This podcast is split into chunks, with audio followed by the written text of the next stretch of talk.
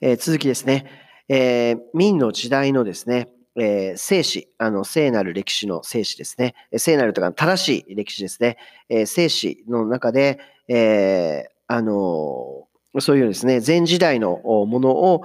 現、現の時代のね、え、ものを書いたわけですが、え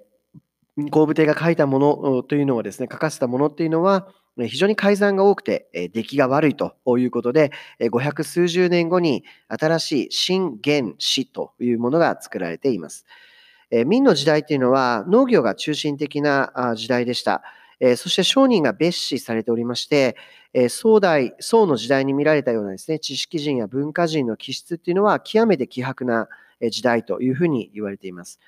明の王朝というのは、漢民族の宋の王朝よりもえ異民族の元の特徴、元王朝のですね、特徴をより多く引き継いでいました。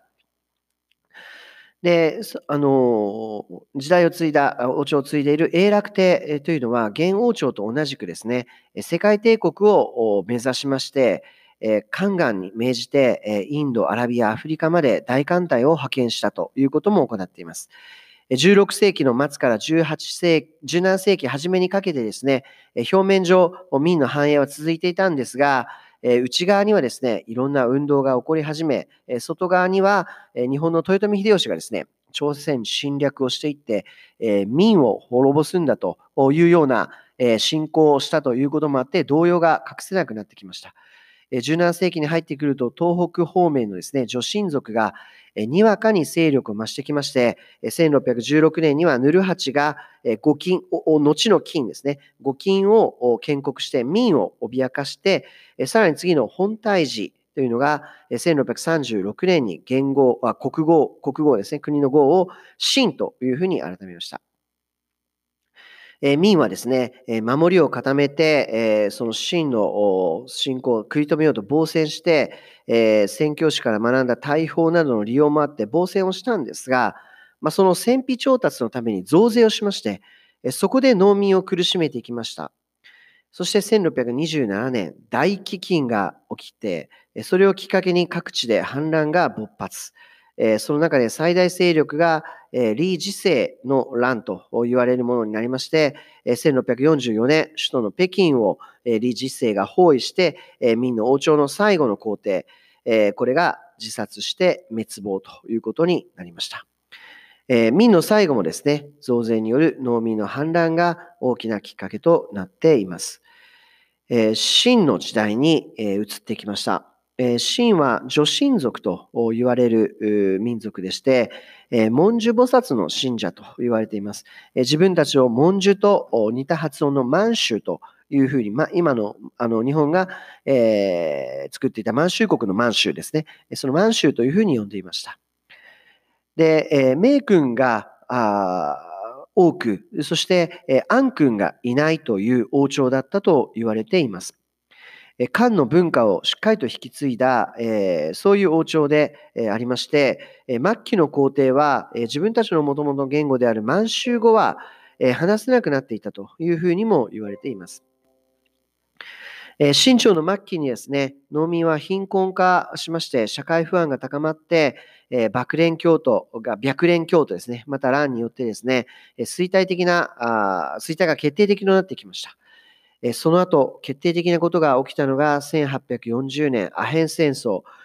西洋から、えー、列強が干渉し始めましてですね、秦はどんどんどんどんそがれて、あの権力をそがれてきます。あの利益も取られてきます。それによって王朝がどんどん衰退してきました。そこに起こったのが太平天国の乱。この太平天国の乱に真の軍隊が出動するんですが、もう全く使い物にならないということが分かりまして、この時点で秦は完全に統治能力を失ってしまいました。その後に起きたのが辛亥革命です。秦の王朝は12代297年で滅びました。紀元前221年に秦の始皇帝が即位してから2000年以上続いた中国の皇帝専制政治が終わりとなりました。中国の歴史というのは統一と分裂の繰り返しなんですが、必ず農民や民衆の不満が高まると大規模な反乱が起き、その反乱が契機となって王朝が倒れています。中国では今も抗議運動は小規模ながらもう実際にこのコロナウイルスの前にも起きているんですね。これらは民衆の不満が溜まってきていることを意味しています。もしもですね、この新型コロナウイルスの影響から、えあるいは香港の抗議運動とですね、え連動してつながってくるとですね、国内に飛び火してくると大規模化していくという可能性も否めません。中国共産党そのものがですね、えー、農民の反乱とか民衆の反乱によって転覆してしまうということも十分に考えられます。